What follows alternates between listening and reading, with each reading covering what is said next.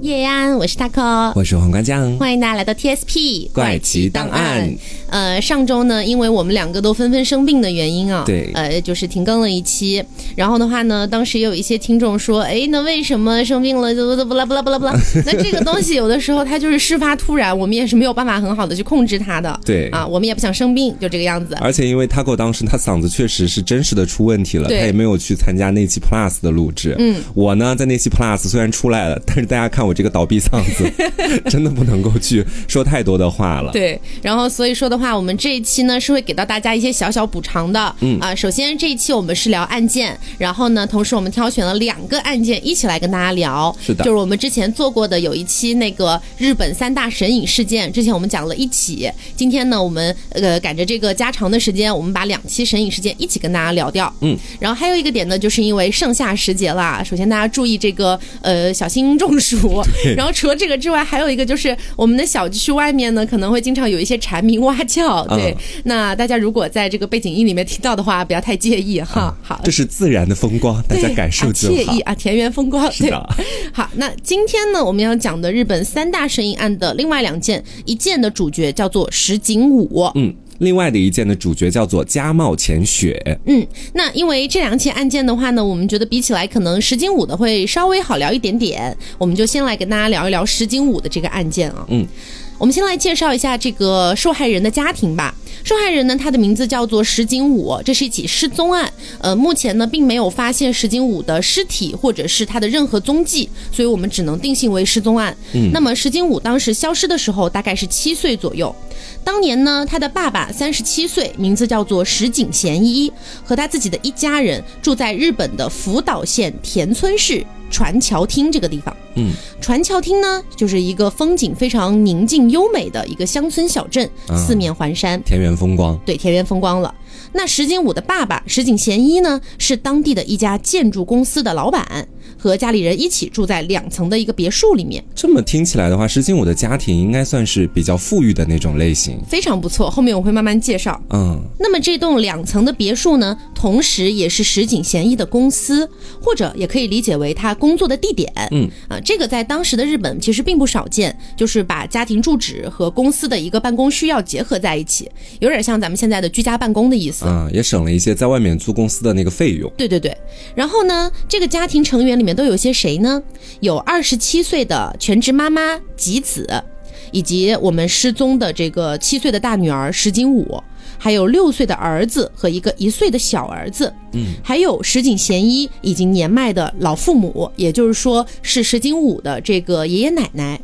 那由于石井贤一的哥哥和嫂子很早就离婚了，所以说相当于是石井贤一的侄女儿啊，有一个十七岁的侄女儿和这个侄女儿的男朋友叫做玉川和弥，也一起住在石井的家里面，哦，人还挺多的。特别多。那这个玉川和弥同时也是石井贤一的一个员工，嗯一个职员。那我们接下来再来介绍一下这栋别墅的一个布局。前面提到这栋别墅有两层，它比较独特的地方是在于一楼和二楼都是有独立的进出口的，哦，相当于这个家里面不是说只能从一楼进一楼出，二楼也是可以独立做到的。哦，我能想象那个场景应该是在屋子外面再架一个那种楼梯，对对对然后可以直接通向二楼。嗯，那么如果家里面的人要洗澡的话，是只能在一楼进行的，二楼只有单纯的厕所。嗯平时呢，小五也就是我们失踪的这位石井武，后面我们都简称小五哈。嗯，小五呢，平时就和自己的两个弟弟，也就是三个孩子一块儿和父母一起睡在二楼的主卧。嗯，小五的祖父母，也就是他的爷爷奶奶，是睡在一楼的和室。这个和室是日本的一个概念，也可以理解为榻榻米的意思。啊，那小五的堂姐和她的男朋友，就是那个玉川和弥，他们偶尔会留宿在一楼的洋室。这个洋室也是日本的一个概念，说的也就是普通的那种有床的房间，嗯也就是非榻榻米啊，这个不重要，其实。好，那么案发前一晚呢，小五的妈妈吉子带了朋友的另外两个孩子来家里玩，都是小学低年级的女孩子。后来玩到时间比较晚了哈，吉子呢就让小五带着另外两个小朋友一起去睡在二楼主卧的隔壁的一个次卧里面。嗯，因为你想啊，平时那个主卧就是五个人一起睡了，那今天再加上两个小孩儿，可能睡不下，太多了。嗯，所以呢就想说，哎，那就是弟弟去主卧睡，三个女孩去次卧睡，哦，大概是这样子。那么接下来就进入案发当天了，一九九一年的七月二十五号早上四点二十分，其实是天可能刚刚蒙蒙亮的时候，嗯，石井贤一，也就是这户人家里面的爸爸，很早就起床了，因为他平时基本上都是这个时间起来的啊，比较这个起早贪黑的去忙碌自己的工作这样子。喜欢早上工作。对，那他准备下楼的时候，突然发现二楼的玄关门是开着的，也就是我们前面讲到了，二楼其实是有独立的进出口的嘛。嗯，这个进出口的门是开着的。当时石井贤一就感觉有点奇怪，因为通常来说，自己老婆每天晚上都会确认好这个玄关门是关着的，然后再去睡觉。当时石井贤一就想，那可能是老婆昨天晚上忘记了吧？啊，可以，以前可能也有偶尔发生过这种情况，没有说特别在意。他只是简单的检查了一下，发现也没有什么异常，于是就坐在了自己的客厅里面，准备处理一些工作上的事情。而就在这个时候，昨晚寄宿在石井家的那两个女孩子，也就是妈妈吉子的朋友的孩子，嗯啊，跟小五一起睡的那两个孩子，急匆匆的从次卧里面跑出来，啊，开始大喊大叫，说小五不见了。这消失的有点突然啊，对而且是在早上的时候才发现的。嗯当时这两个小女孩说呀，大概是早上五点钟的时候，两姐妹醒了过来，发现原本睡在她们中间的小五不见了。这是一个很关键的点，因为你要说，如果是有人偷偷在夜里面把小五给抱走了的话，那么小五睡在两个女孩的中间，很难不被发现。嗯，那么当时石井贤一就听到他们说小五不见了，立马就叫醒了自己的老婆和自己的父母，全家人就在家里面前前后后找了个遍，也没有见到石井武。于是呢，石井贤一就立刻报了警，警方就对石井家进行了全面的搜查，并且呢也给家庭成员录下了口供。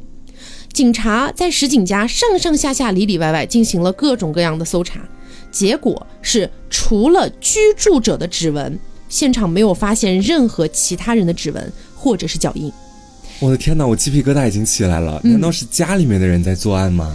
同时也没有外部入侵的迹象。哦，那么当时警察就提到，有没有可能是小五自己一个人哎跑出去了呢？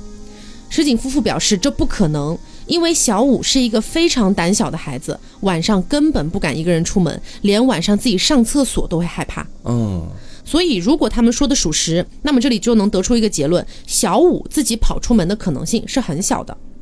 而当时警察也派出了警犬去搜索石井武的气味，只跟踪到家门口，包括小五的鞋子也留在了玄关处。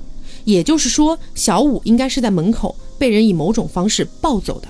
哦，那因为只有在案发前一天吃晚饭的这个时间，才能够得知石井武今天晚上是不跟父母一起睡的，因为是那天晚上临时决定啊，说玩的比较晚了，另外两个小朋友也留下来跟小五一起睡吧。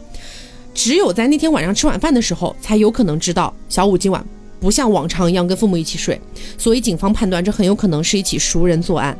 我也觉得。嗯，也就是说，嫌疑人很有可能就完全锁定在石井家的这些居住成员里面了。哦，但是呢，后来也有邻居反映，当天晚上十一点左右，哈，十一点之前，发现有一辆白色的轿车停在石井家门前的马路边上，这个车的引擎盖是被打开的。然而第二天，这辆车子就消失了。警方也根据这辆车子的一些特征，去挨家挨户的盘查，说有没有这样的一个车呀，包括是不是你家的呀，去盘查一些邻居。但是发现附近没有一户人家有类似于这样的车型，外来的。嗯，所以因此判断是外来车辆。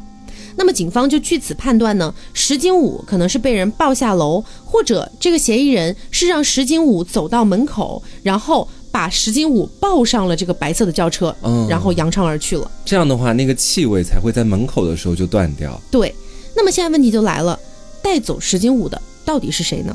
我们现在再来看一下案发前的一个复盘。我们把时间推回到一九九一年的七月二十四号，也就是案发的前一天，嗯，看看那天石井家里面到底发生了什么。那一天，石井家里面一共有十个人，十个人分别是爸爸石井贤一、妈妈吉子、大女儿石井武以及石井武的两个弟弟，还有吉子带来的朋友的两个女儿，嗯，爷爷奶奶、老两口，还有侄女儿的男朋友玉川和弥。侄女儿当天是不在家的，哦，嗯好，我们现在来盘一下时间线啊。好，早上十点钟的时候，侄女儿出门去郡山玩了。本来呢，也是想叫她的男朋友玉川和弥一起去的。本来两个人兴致勃勃要出门的时候，却被石井贤一拦住了，说：“玉川啊，你要把剩下的工作先完成了再说呀。”于是到了傍晚，玉川还是有些工作没做完，无奈之下，只能让那个表姐，也就是侄女儿啊，我们接下来就称呼她为表姐好了啊。表姐一个人啊去了郡山。当时玉川呢是非常不满意的，但是也没有办法，只能留在房间里完成工作。上午十点半的时候，妈妈吉子的朋友的两个女儿来家里玩了。嗯，两个小女孩和小五一共三个啊，算是三个新结交的好朋友吧。先是在客厅里玩了一会儿，之后呢又去了玉川的房间里面去玩电动游戏，一直到晚上吃晚饭的时间。晚饭的时候呢，小五就提议说想跟好朋友们一起睡觉，包括本身呢也玩的比较晚了，所以呢妈妈就同意了，说晚上让他们一起睡在了主卧旁边的那个次卧。嗯，晚上八点多的时候，父亲石井贤一工作了一整天，疲惫不堪的带着两个儿子一起到二楼的主卧去睡觉了。嗯，九点二十分的时候。啊，这个地方就怎么说呢？呃，国情不同吧，只能说，因为小五的祖父母其实年纪比较大了，一个六十多，一个七十多了。嗯，他们俩当天晚上决定要打出租车去市里面的一个小酒馆去唱点歌，喝点酒。OK，啊，就这个夕阳红生活过得还是不错的。是，那么出门的时候，老人确定是顺手把门锁上了的。嗯，九点三十分的时候，小五带着两个好朋友去了二楼的这个次卧睡觉。十点三十分的时候，妈妈吉子去儿童房看了一下，发现三个孩子已经睡熟了，啊，睡姿呢排列成一个川字状，小五睡在中间，被子是被踢翻了的。然后妈妈还说，她当时记得很深刻，还帮三个孩子盖好了被子。同时，妈妈还记得她关掉了桌上的台灯，顺手关好了房间的门。那妈妈当时可能也没有想到，这可能是她最后一次看到女儿石井舞了。嗯，之后，吉子就去了二楼的厕所去上个厕所。从厕所出来的时候，她看到玉川和弥，也就是堂姐的男朋友，正要出门。吉子以为他可能只是去门口的便利店买点东西啊，或者什么的，没有太在意。十点四十五的时候，吉子来到一楼的浴室洗澡。前面有提到，洗澡只能在一楼完成。嗯，在洗澡的时候，他隐约听见了玄关门被打开的声音，还有人走楼梯，以及二楼有脚步声和地板摩擦的声音。他当时以为，难道是出去唱歌的公公婆婆这么快就回来了吗？嗯，也没有太多想。十一点十分的时候，吉子洗完澡回到了二楼的主卧躺下。凌晨两点的时候啊，祖父母夕阳红生活终于结束了，回来了。回来的时候发现大门没有锁，老两口呢就觉得很奇怪，还把这个石井贤一给叫了起来啊，说：“哎，你醒醒，家门怎么没有锁呀？是发生什么事儿了吗哦，那应该是案发时间吧？案发之后了？”。对，但是当时石井贤一太困了，就说应该没什么事儿，明天再说吧。包括现在家里人都已经睡下啦，于是老两口也没有办法，进门之后再次把门锁上。进了一楼之后，他们发现玉川和咪的房间是被打开的。不过玉川也经常可能会晚上出去玩啊，或者找朋友喝点酒啊什么的。老两口也觉得不算特别奇怪吧。时间就一直来到了第二天早上，也就是案发的七月二十五号早上四点二十分，啊，就来到了前面我说的石井贤一醒了之后，首先是发现二楼的玄关门被打开了，同时五点二十分左右，和小五一起睡觉的两姐妹惊呼小五不见了。石井贤一叫醒家里所有人，发现玉川和弥不在家中。包括报警之后，警方考虑到可能是熟人作案，所以一整晚都不在家的玉川和弥成了头号的嫌疑人。是他实在有点太可疑了，为什么在那么晚的时间段，他房间门还是开着的？因为如果他中途突然选择出去喝酒或者干嘛，我觉得作为一个成年人来讲，关好自己的房门，也是一件很正常的事情吧。是，而且当晚老两口也说了，他并不在家，玉川和弥并不在家。好，那我们来看一看玉川和弥的供词，他交代了一下他当天做了一些什么。嗯，前面的部分呢都差不多，因为大家是吃完晚饭才分开的，所以时间是来到了晚上的十点三十分。他说自己去房子外面的公用电话亭给朋友打了个电话，但是朋友听起来心情非常不好，于是他临时决定要连夜开车去找朋友。结果发现自己汽车的电池用完了，发动机没法启动。于是他说他在路边的自动贩卖机里面买了一瓶果汁，然后呢闲逛了一会儿，喝完果汁，他继续尝试发动汽车。这一点就已经非常奇怪了啊！嗯，结果呢，当然还是失败的。于是玉川就决定要当晚坐火车去郡山。然而最后一班火车是八点零五分，当时已经是十一点多了。所以最后呢，玉川和弥打了一辆出租车去到和朋友约定的地点。首先我们要注意一下，其实从那个地方打到郡川是非常非常远的，嗯基本上当时要打掉七八千的日元，即便按照现在的汇率来算，也是大几百块钱。而且当时九一年，对，结果玉川到了那个地方之后，说是等了好几个小时，朋友一直没有出现，没有办法，玉川只能在百货商场前的长凳上睡了一晚。期间，他说他还和一个流浪汉聊了几句。隔天的早上五点四十八分，玉川和弥从郡山坐了第一班火车，回到了这个别墅的地方，也就是船桥町。哦，我觉得他的这一番叙述有一个非常重要的人物，就是他的那个朋友。嗯，如果能够确定当时他那个朋友是真的跟他打过电话的话，他这一番话还稍微会有一点可信度。嗯，我们后面会继续说到哈。好，然后时间来到了六点二十三分的时候，玉川和弥回到了石井家里面。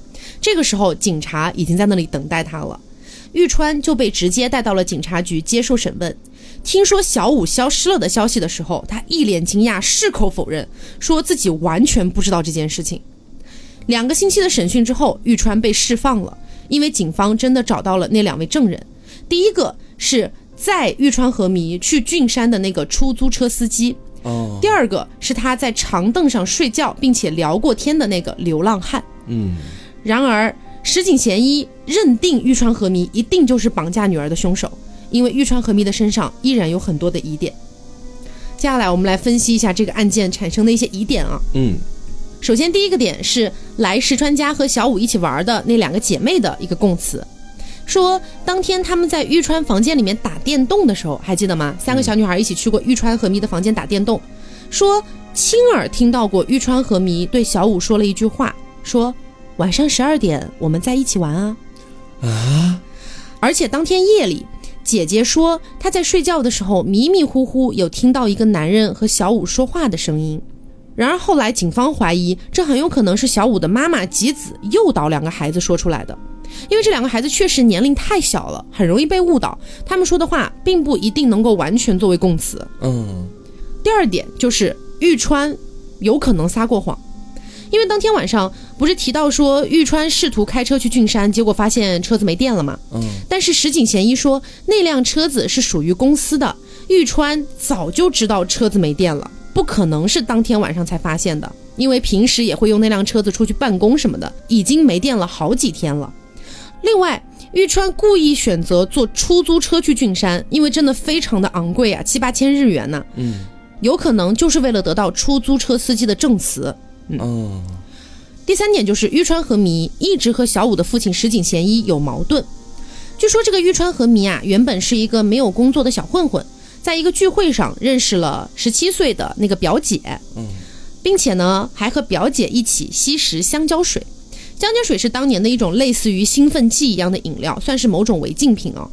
那石井贤一呢，就看在侄女儿的面子上，才给了玉川和弥一个小工作，安排在自己的公司里。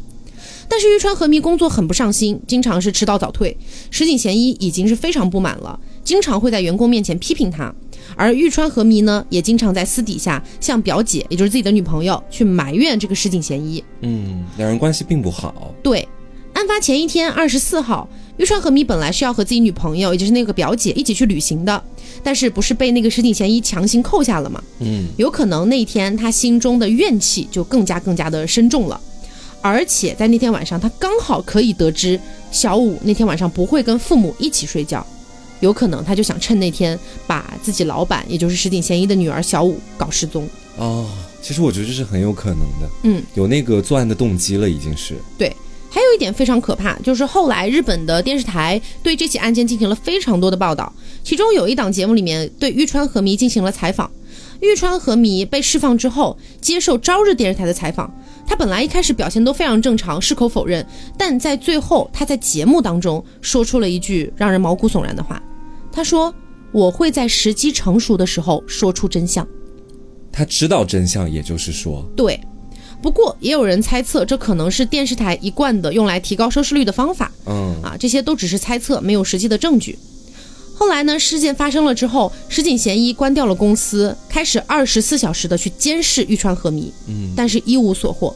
一年之后，石井贤一放弃了监视，他给出的理由是不想再看到玉川和弥的脸了，看到就觉得讨厌。嗯小五失踪了之后，警方这边呢是一共动用了三千九百名的警力，总共调查了六千多个地方，包括普通的住宅、公司、车辆、河川、山坡等等地方，但没有任何的发现。如果说我们计算一下时间，假如小五还活着的话，今年应该已经三十多岁了。嗯，我觉得这个事件它最恐怖的一个点是，假设哈，我们就说是那个家里面的人作案，嗯。然后根据我们现在的已知信息，在他家里面的那些人当中，应该没有人是有前科的，嗯，但是他却能够把石金武这个人藏的到现在都没有办法找到，嗯，我觉得这一点是最让人觉得奇怪的。而且我觉得还有一个可能，这么多年都没有找到，那小五的这个生和死对也很难讲。是，当然，大家听到现在可能会觉得，那最大嫌疑的就是玉川和弥呀，嗯，因为你要不管是拐卖一个人，还是把一个人弄失踪，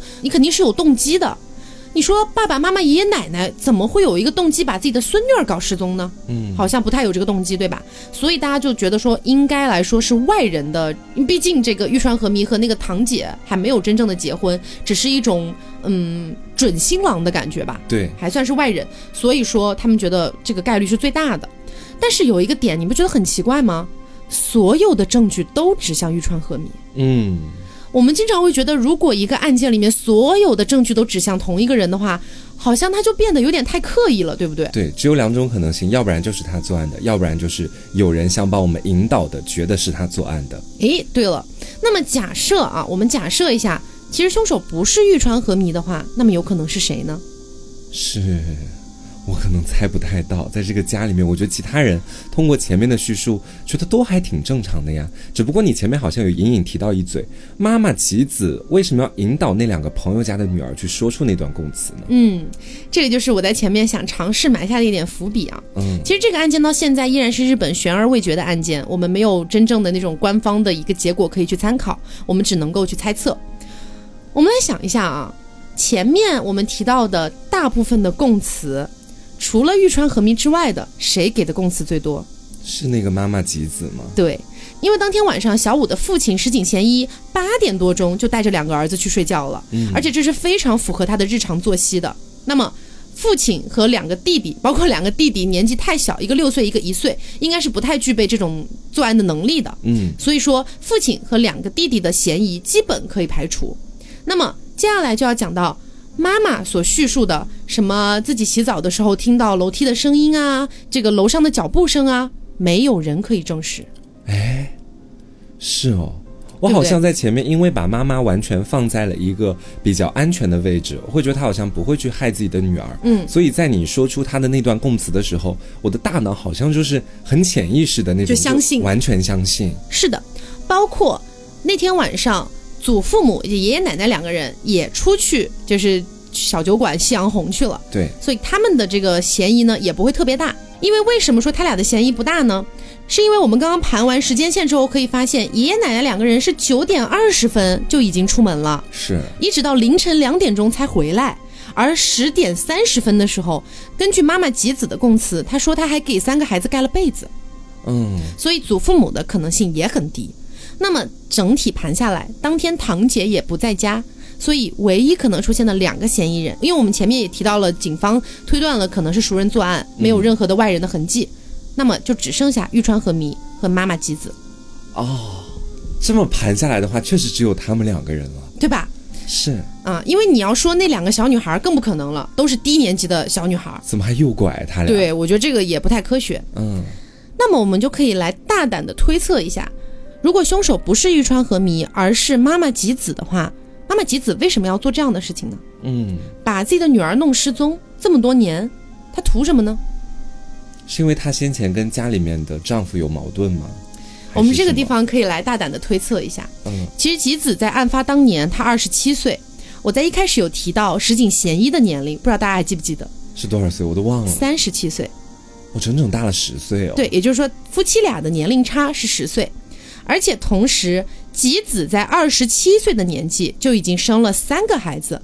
那么当年七岁的石井武其实是大概是妈妈十九岁的时候怀上的。是，而且石井武是大女儿嘛，应该就是在十九岁那年生下了第一个女儿。对二十岁那年。嗯对，那么有没有一种可能性，这个也是目前大家会去比较多的去猜测的，嗯，小五并不是石井贤一的孩子因为这个是当时日本也在进行一个大肆推测的，嗯，当时这个案件其实还蛮轰动的，所以说电视台报道了很多相关的资料，包括爸爸石井贤一的照片以及失踪的小五的照片，很不像是吗大？家会发现长得确实非常不相像。哦，那么，如果说小五不是石井贤一的孩子，而在长大的过程里面，就有一点像那个《甄嬛传》里面红雁和灵犀长得越来越不像皇帝，嗯然后皇帝起疑心，所以说，呃，这个甄嬛想把他们藏起来了，大概是这种感觉。妈妈吉子很担心到后面爸爸会发现这个问题，嗯，所以才会提前想把自己的女儿直接弄失踪。对，有可能我们毕竟也不能太恶意，这个虎毒不食子嘛。对有可能妈妈也并没有把孩子给杀死，而是通过某种方式交给别人去抚养啊，或者是甚至送到国外等等的都有可能。总而言之，如果是妈妈的话，我觉得这个推测会相对来说合理一点，不然家里本身也不缺钱，嗯、我觉得好像没有。就是说，为了让家里面能够更好的活下去，好像要灭掉一个人口，好像这个不太可能。嗯，所以说，不是为了钱，然后妈妈去操作的话，也不可能是为了所谓的色。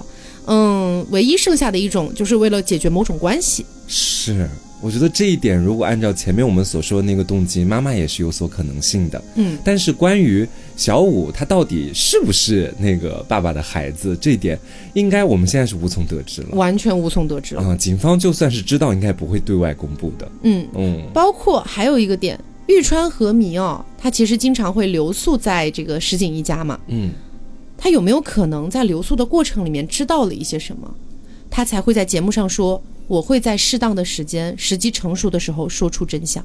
他通过这个真相也是能够洗白自己。你有没有想过，他可能是在节目上对吉子进行敲打，我觉得有可能哎，是吧？提前暗示一下吉子。嗯，哇，这么盘下来，我现在心里面觉得这两个人在我心里的可能性是对半分的。嗯，因为前面还说到玉川嘛，然后呃，我觉得说如果玉川是凶手的话，那么我心里所想到的可能哈，嗯。就是我想到了可能我我们现在这个环境里面所发生的一些拐卖案件，嗯，可能有一些案件完全是这个拐卖者、犯罪嫌疑人他是图钱的，嗯。然后我再结合一下玉川当时的一个处境，虽然说石井家里面很有钱，但石井家的这个大掌事人，他和玉川其实不太对付，嗯。而且也只是把玉川安排到他们公司里面的一个小职位上面。对，那么其实就可不可以说，玉川这个人他本身也是挺缺钱的，嗯。甚至于说他每天和一群挺有钱的人生活在一起，就更加剧了他内心的那种啊对自己可能没有太多钱的那种愤怒。嗯。所以他可能会选择说，在以前的一个过程里面，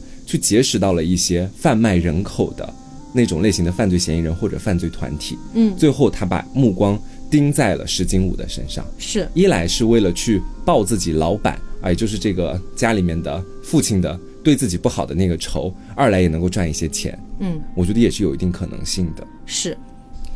那么我们复盘完了这整个案件之后，我个人觉得，就像我们前面说到的，最大的两个嫌疑人应该就是玉川和弥以及小五的妈妈吉子。嗯嗯，对于这两个人，我觉得都是公说公有理，婆说婆有理。但是小五绝对不可能是平白无故就失踪了。对，我觉得说这起案件相比我们前面说到的那个，就第一次去聊摄影案件那个男孩儿，嗯他其实是有迹可循的。我说这起案件，嗯嗯我觉得他绝对不可能是好像有那种可能性是平白无故的啊，整个人就突然消失了。嗯，他是我觉得有很大概率属于拐卖案件。对。嗯，所以关于这起案件，大家有什么样的一些猜测啊？可以在评论区里面说一说。嗯，你认为导致小五失踪的到底是妈妈吉子，还是这个玉川和弥？嗯好，那接下来我们就进入到另外一起日本非常著名的神隐事件，嗯啊，加茂浅雪神隐事件。这起事件发生在一九九一年的三月十五号，嗯相比于你那起案件，应该是提前四个月发生的。嗯，对，差不多。也就是说，这起案件发生四个月之后，就出现另外一起非常著名的神隐事件。嗯那一年，住在日本三重县四日市的加茂浅雪刚满八岁。嗯，然后关于是日本的三重县还是三重县啊，这点我也是在查阅了不少资料之后发现，这两种读音都有人说是对的。如果有了解的听众朋友，也可以在评论区指正一下哈。嗯，在三月十五号的那天下午两点钟。家茂浅雪刚刚在外面和小伙伴一起玩耍结束，准备回到自己的家里。而这个时候呢，家茂浅雪的父亲正在家里面补觉，因为他在金属的加工厂上夜班，所以只能够在白天的时候选择去睡一下，保证晚上工作的进行。有一点昼夜颠倒。哎，然后他的妈妈这个时候也在外面工作。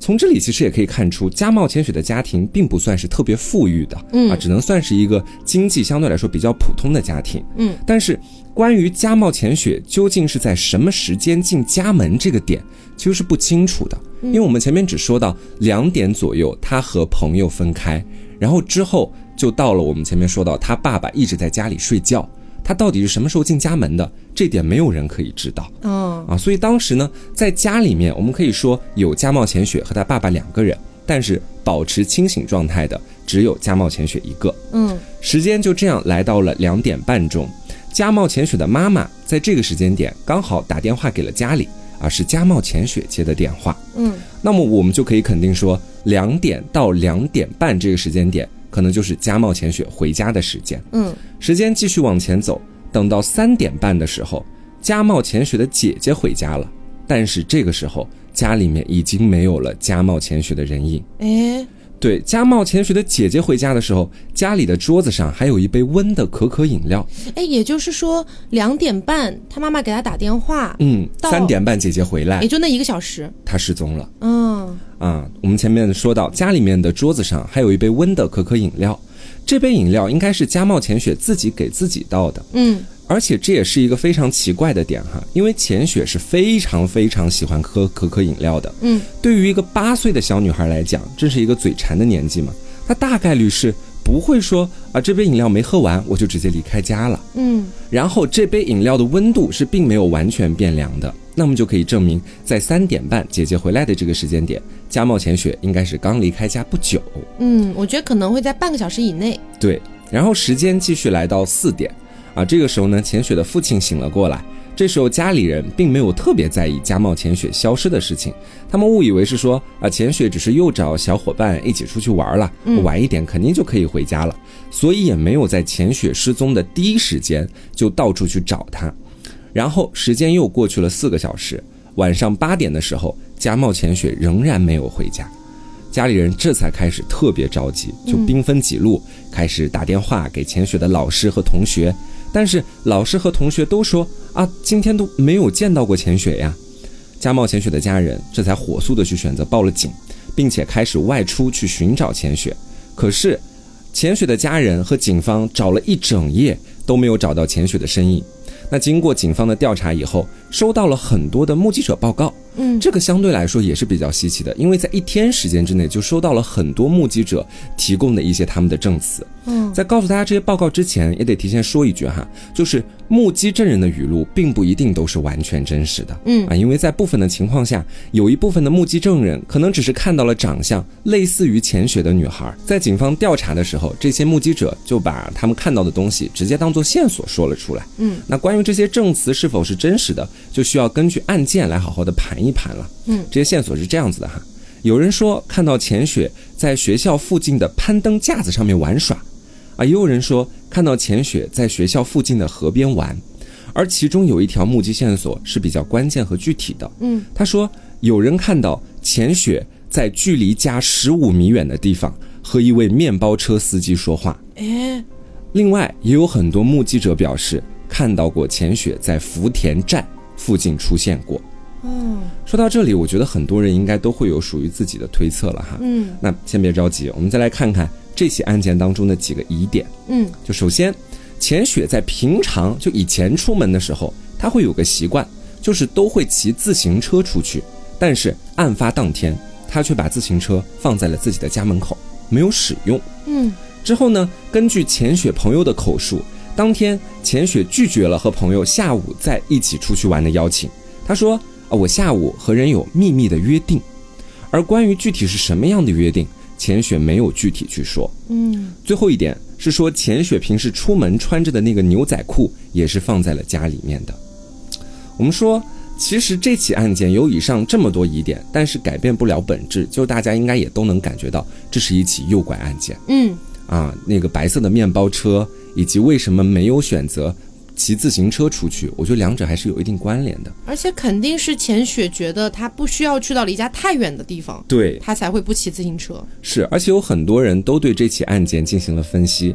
有一种分析是说，哈，钱雪失踪的这个时间点是一九九一年的三月十五号。嗯，那下午两点半接通了来自于妈妈的电话之后，直到姐姐回家的三点半，这个之间的一个小时，按理来说这个时间段钱雪是在家的。嗯，但是再加上那杯还没喝完的温可可，就证明钱雪也有可能是提前就离开家了。嗯，她并不一定是一个小时都在家里，也可能是在半个小时的时候就提前离开了。肯定的。对，那么证明就是钱雪在家里的时间可能只有半个小时到四十分钟。我感觉按照我的一个个人的构想，应该就是两点半到三点左右，他是在家的。对，然后三点之后就不知道了。嗯，那么在这段时间之内，如果那名犯罪嫌疑人出现在家门口啊，钱雪就可能会对他说：“啊，我在喝可可饮料，先不要出门。”这完全是有可能的。嗯，因为他只是一个八岁的小孩嘛。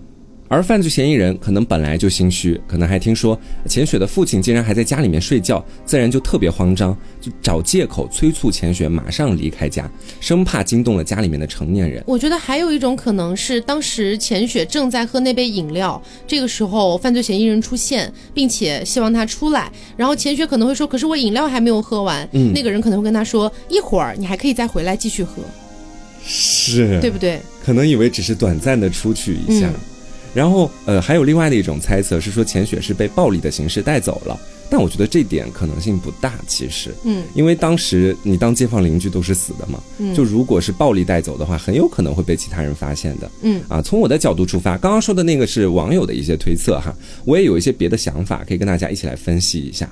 首先，我们要猜测的是钱雪和犯罪嫌疑人之间是何时开始认识的？嗯。我觉得我并不认同他们是在钱雪失踪当天认识的这种说法，嗯，因为我们想想，一个八岁的小孩子，他至少是具有一个最最最基础的个人判断能力的，嗯。啊，前面钱雪的家长可能也是看到钱雪他具备这种能力，所以才会选择数次让他一个人外出和朋友一起出去玩儿。没错，如果一个孩子只有四五岁、五六岁，我想任何一个家长都不会放心这么去做的。嗯，所以说，基于我们前面说到的这个基础判断能力，如果是有一个犯罪嫌疑人直接让钱雪去上车，我觉得他也是不会愿意去上车的。嗯啊，没有那么好骗，说到底就是至少是认识了有一小段时间的。对。而且到后面还有一个目击者的证词是有说到，他看到说钱雪去河边玩，去学校旁边的攀登架子上面去玩。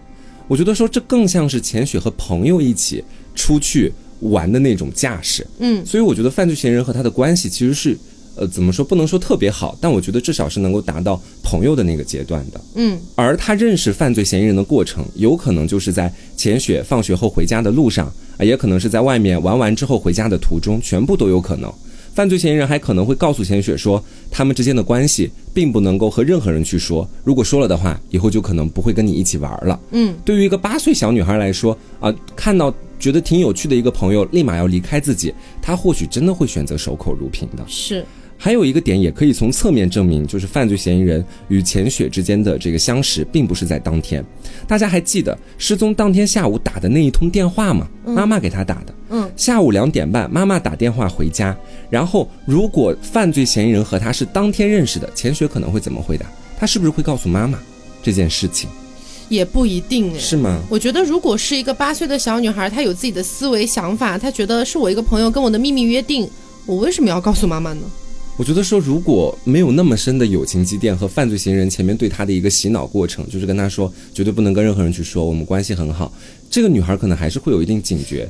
我觉得也难讲。我觉得不是说百分之百他一定会告诉家长哈，嗯在我的想法里面，就是像我们七八岁的时候，我觉得很多事情也不会跟家长讲。哦，就是这种感觉完全当那种 秘密的好朋友那种感觉对。对，然后接下来是我的第二点猜测哈，这个猜测可能会有一点大胆，也可能会有一些难以相信，但是我觉得前面说到那些猜测都是大概率的嘛，嗯这个算是小概率可能性，也可以跟大家一起来聊一聊，就是。犯罪嫌疑人在当天上午钱雪和朋友见面之前，大家还记得吗？钱雪上午的时候是先跟朋友出去玩了，嗯，他就已经和钱雪见过面了，甚至于说他把钱雪是载到了和朋友约定的地点，之后再载钱雪回家等他的。为什么会这样猜呢？就是首先还是前面我们所提到的那个疑点，就是当天钱雪并没有骑自行车出行，嗯，她把自行车停在了自己家门口。为什么会有这样的选择？我觉得是出现了比自行车更好的代步工那具。有没有可能是他出去跟朋友玩的时候是骑了？这个其实并没有明确的去说。对，所以是有两种可能性对，我是在盘，如果他当天跟朋友出去的时候压根儿没有骑，没骑。对，嗯，因为我查了很多资料，在做这个猜测之前，我发现很多人说的都挺模棱两可的。嗯啊，都是说当天没骑，但是并没有说他跟朋友一起出去骑没骑。不过我觉得你的猜测是有可能的，因为他如果当天骑了的话，那么起码他的朋友，就上午一起出去玩的朋友会，说应该是有印象的。会有证词，对，所以说我觉得我前面说到的那个小小可能性，还是怎么说一种小小的猜测吧，是有一定可能性的。嗯啊，然后我又顺着这个想法继续往下去想了一下，我觉得从犯罪嫌疑人的角度，他也有可能会这么去做，是为了保证当天能够带走钱雪的计划完美实施。嗯，因为说钱雪只是一个八岁的小女孩，如果她直接告诉钱雪说啊下午两点见面，那会不会有一种可能性，就是上午钱雪还跟朋友在一起出去玩呢？两个人一时兴起玩过头了，完全错过了一个相见的时间。那么对于犯罪嫌疑人来说，这次的计划就等于是完全落空了。但是有一个疑点啊，嗯，如果说犯罪嫌疑人是早上就把钱雪送出去玩儿，然后还答应他再把他接回家，为什么要给钱雪一个回家的时间呢？我觉得说，我到后面就是也有分析哈，就是我觉得说，犯罪嫌疑人和钱雪之间的关系，它是完全建立在那种友谊和友善的基础之上的。嗯很有可能是犯罪嫌疑人接完钱雪，准备啊、直接给他带走的时候，钱雪在车上提出说，我还想回家去放个东西啊，或者想回家去干嘛？那犯罪嫌疑人可能也不太会拒绝这个点。他会选择直接给他载到家里，再在门口等他出来。不是，我觉得不对啊，嗯。因为如果说他的目的就是要把钱雪带走，不管是进行拐卖还是任何的这种犯罪行为的话，那么他已经把钱雪载到自己的车上了，嗯，他已经拥有了最终的这个条件了，他没有必要再施展自己的友善了。但是我觉得说一开始这个点我有我也有浅浅想到过，嗯。只不过是我后面又听了那两个目击证人的证词，钱雪在学校附近的攀登架子上出现了，在河边也出现了，也就是证明很有可能是犯罪嫌疑人带他去的。嗯，你懂我的这个意思吗？就是我觉得说，这个犯罪嫌疑人他带走钱雪的方式，可能并不是如我们想象的那种，只要把他载到车上，然后就可以直接带走的那种模式。他可能在当天跟钱雪之间的相处，是在逐步的让钱雪相信他，然后再把钱雪带走。嗯，就是，当然，那个这一切都建立在那两个目击证人所看到的钱雪是真实的钱雪。嗯假设他们没有去学校旁边的攀登架子上，或者去学校附近的河边玩，也有可能性是他直接给他带走的。嗯，就是基于那两个目击证人的证词，我才会有以上的这一个小小的猜测嘛。明白。我觉得说很有可能就是在他们选择在河边玩，或者是在攀登架子上玩的时候，嫌疑人会跟钱雪去讲说：“哎，这两个地方好玩吧？我是不是没有骗你？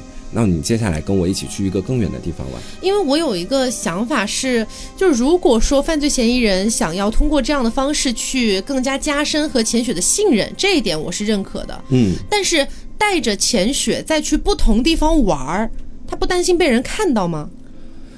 这也是我觉得这个案件里面相对来说比较吊诡的一个地方。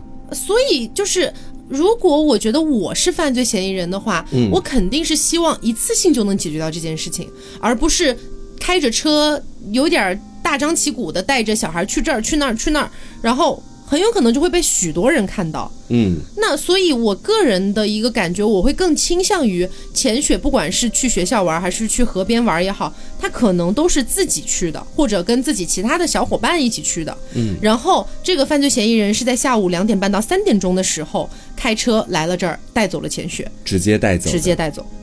啊，我觉得这其实也有一定可能性，只不过是我们现在没有办法知道目击者所看到他去哪儿玩、去哪儿玩的那个具体时间点在什么时候。嗯，就如果那个具体时间点是在下午的，比如说三点到四点的话，那么或许就是嫌疑人带他出去玩的。嗯，只不过这些在很多资料当中都没有具体的去写到。是，我觉得说，呃，可能简单版的猜测就是如他给我前面所说到的那一种，嗯也就是钱雪当天跟朋友玩完之后啊，选择回到家，然后他可能跟犯罪嫌疑人提前是有约定，然后直接出去上了犯罪嫌疑人的车，直接带走。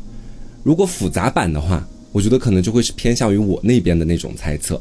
当然，那个犯罪嫌疑人有没有选择早上就出去载他？我觉得这一点还是怎么说，可能性相对比较小。嗯，但是复杂版猜测里面的那个，我前面说到，就是他有去带钱雪去各个地方玩儿，降低他的这种警戒心理。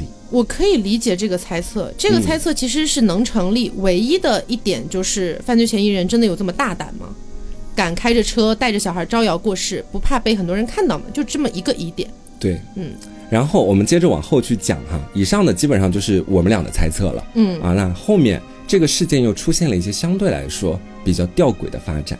在这起事件发生的三年之后，也就是一九九四年，嗯。他的家人家茂贤雪的家人收到了一封奇奇怪怪的匿名信，信封写着说家茂秀行先生收，但实际上钱雪父亲的名字是叫方行，而不是秀行。哎，也就是说，寄信人要不然就是故意的，要不然就是写错了他的名字。嗯。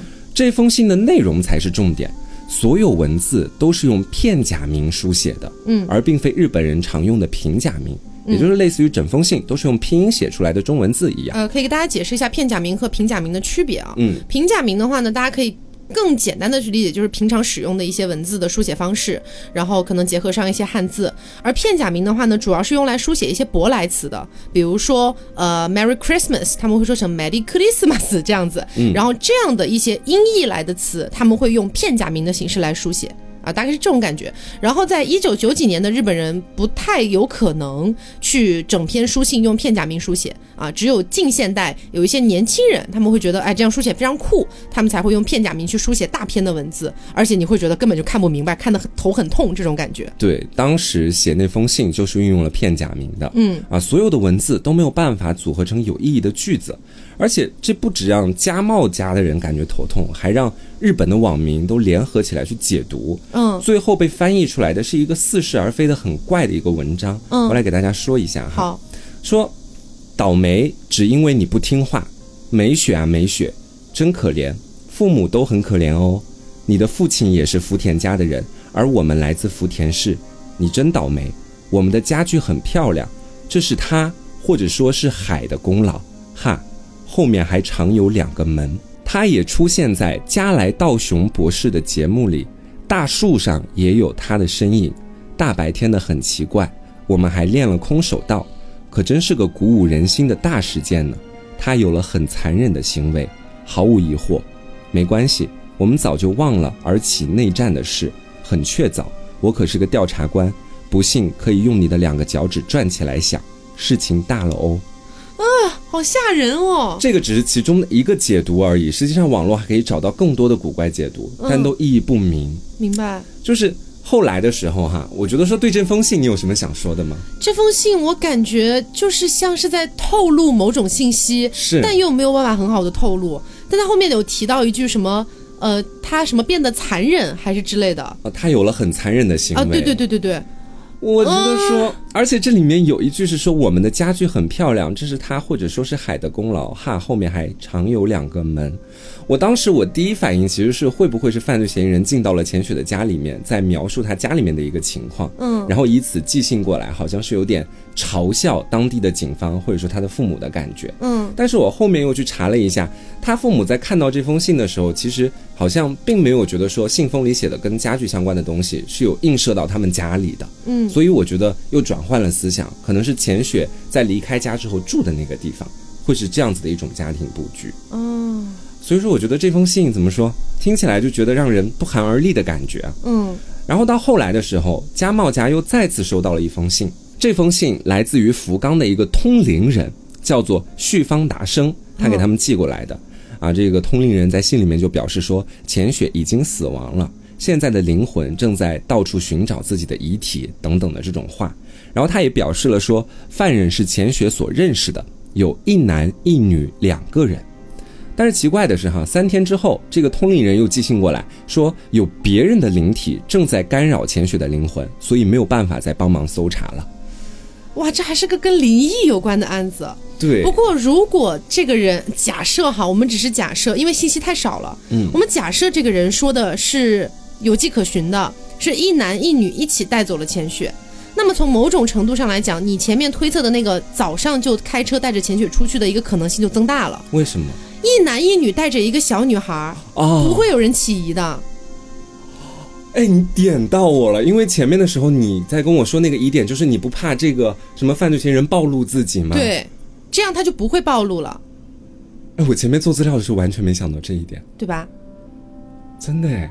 如果他们这样出现在商场里面，嗯，别人也根本就不会怀疑啊。对，就感觉是爸爸妈妈带着女儿吗。而且他们也有可能是真的带他去公园里玩了，嗯，因为父母带着小孩去学校附近的河边太正。常了。我的天哪！如果是两人作案的话，就感觉这一切都串联起来了，嗯有点吓人，我觉得。嗯然后继续往后说哈，十二年之后，也就是在二零零三年的十月份，家茂家又接到了一个非常古怪的电话，来自于一个听起来就是一个年轻男人的声音哈。他在电话那头描述了自己的样貌和发型等一些特征，说完之后就挂断电话了，啊，依旧让人觉得有点摸不着头脑。但是后面有一些坊间传闻就说，根据那个人描述的自己的样貌、发型什么的，结合当年目击者所看到的，说那个浅雪和白色面包车说话的那个司机就是一样的相貌。哦，我听到这里啊，我突然开始产生了一种新的猜想啊，嗯就是我们前面大家都会觉得它可能是一个诱拐案件，我觉得它本质是诱拐，可能没有什么问题，但是结合上后面接到的莫名其妙的信，以及什么一男一女灵体，然后又加上什么自己的外貌描述，我越来越觉得这好像又回到了我们第一期讲那个神隐案的那种感觉，嗯，很像邪教，有点儿。对吧？是，好像是某种就是日本当地的邪教，然后带走一个小女孩去做了某种仪式，嗯，然后在一定程度上被某一个就是那边的什么通灵大师啊或者什么之类的给知道了，然后可能想要给一些提示或者什么什么的。哦，当然，这个是建立在这几个信息的前提之下的，是因为这几个信息我们也不能佐证它一定是真的。对，而且我觉得说，除了第一个那个寄来的信是有迹可循，有很多资料佐证的，后面的一些关于玄学的内容啊，以及接到的那篇古怪的电话，其实它并没有多方资料的佐证。嗯啊，也有可能是一些坊间传闻，想借着家茂钱学的案子去炒一炒自己的热度，所故意编撰出来的，也是有这个可能性的。嗯，然后无论如何哈，整件事情到现在已经过了三十一年了，啊，也没有任何新的线索出来了，这个案件也就此变成了悬案。关于这个钱雪到底是生还是死，也就没有人再知晓了。哇，我感觉这个案子会比前面那个石金武的案子更加无迹可寻一点。是，你会发现说，好像前面你去讲石金武案子的时候，我们还能盘一盘时间线，嗯，这个案件的时间线太精简了。对，只有那一个小时或者半个小时，就是在那一个小时或者半个小时之内所发生的事情。但是我们至少可以判断，如果说加茂浅雪他的那杯饮料是他自己冲的，我觉得大概率是自己冲的肯定，是自己冲的，因为我觉得犯罪嫌疑人不敢去进到他家里面。也不一定哎。哎，我先前就做过这样的一种猜想，但是我觉得说家茂钱雪可能跟犯罪嫌疑人说过啊，我爸爸是上夜班的。啊，白天有时候可能会睡觉，妈妈平常白天在外面工作，但嫌疑人并不知道去的当天他爸爸到底在不在睡觉，而且家里明显是有一个成年人在的，这个暴露的风险着实有点太大了。那如果是小孩呢？小孩儿，如果你是说邪教派了一个小孩儿专门去他家里面催他快一点吗？比如说，我这里只是大胆假设哈，嗯比如说假设这一男一女，我们就假设是默默认一男一女哈，嗯这一男一女想要实施这个行动，然后目的是把加茂浅雪诱拐走。那么他们为了取得加茂浅雪的一个信任，有没有可能是利用了另外一个小孩子？就小孩子和小孩子之间是更好建立一个小那种好朋友的关系的。然后同时在案发的当天，他们其实是掐准了时间，然后让小孩子去这个加茂浅雪的家里面玩儿。然后同时让这个小孩子说：“哎，我们去哪哪哪一起出去玩吧。”嗯可能那杯饮料有可能是加茂钱雪给自己弄的，也有可能是给那个小孩子弄的。但是现场只发现了一杯呀。对，就一杯。假设他家里面来了一个客人的话，按理来说他会不会给那个小孩也再倒一杯去？我不知道这个八岁的小孩会不会这么懂礼数，但是就我只是一个大胆假设哈。嗯嗯，我知道。对对对，那有可能就是在这样的情况下，把这个加茂钱雪给带出去了，然后那一杯饮料也没有喝完，因为小孩子嘛，就说：“哎呀，赶快你赶快，我我们好，我好想一起去那里玩啊。”然后再催促他。对，因为我觉得这个点上是说得通的。嗯，可能一个成年人的反复催促，对于一个八岁的小孩来说没那么重要，可能他会害怕，甚至对。但是小孩的催促就是一种挺致命的吸引力。嗯，但是。你你觉得说，因为到后面还会有一个电话的问题存在嘛？嗯，假设当时小孩在旁边，妈妈打电话过来，加茂浅雪这个年纪，他会选择就主动隐瞒那个小孩的存在吗？妈妈的电话是两点半打来的，嗯，而距离他消失是到三点半之间的这段时间，也就是小孩是后面才进去的，很有可能。如果按照你这个推测的话，对，啊，我现在就是盘到现在，我越来越觉得这个案件里面的犯罪嫌疑人不止一个。嗯，因为如果是一个人的话，他可能就没有办法符合我们前面所说到的啊，去到外面玩不引起别人的注意力，嗯，以及可能到后面现在才讲到的是一个小孩进去专门把家茂潜水催出来的，嗯，一个人可能没有办法做到这件事情，或者说太容易引起其他人的怀疑了，或者说太容易留下痕迹了，对，嗯，是这种感觉。哎呦，这个案子盘的还挺有意思的，我觉得。嗯，而且很悬。对。嗯，我觉得大家也可以大胆假设、大胆猜测一下，因为这个案件毕竟也是现在没有解决的悬案了。嗯。然后也过去三十多年了，其实这些案子啊，如果说当时的这个监控系统更好一点的话，应该是很好解决的。对。毕竟是在九一年嘛，当时的监控部署也并没有那么天罗地网。没错，而且我觉得今天所讲的这两起案子和我们前面所讲的另外一起非常著名的神隐案件有很大的不同。嗯，这两起案件都是那种很明显的诱拐案。嗯，或者说都有其他的目击证人，或者说我们自己有指认到一个可能是凶手的人。嗯，但是好像我们所第一期讲到的那个神隐案件，就好像没有那个嫌疑人的存在。对。那个案件会更像神隐一点，对，就很玄学。但这两个案件是有具体的指向的。对，好，那么关于这个加茂浅雪和石井武的这两个失踪案，呃，大家有什么样的自己的一些猜测，也可以在评论区里面跟我们一起聊一聊。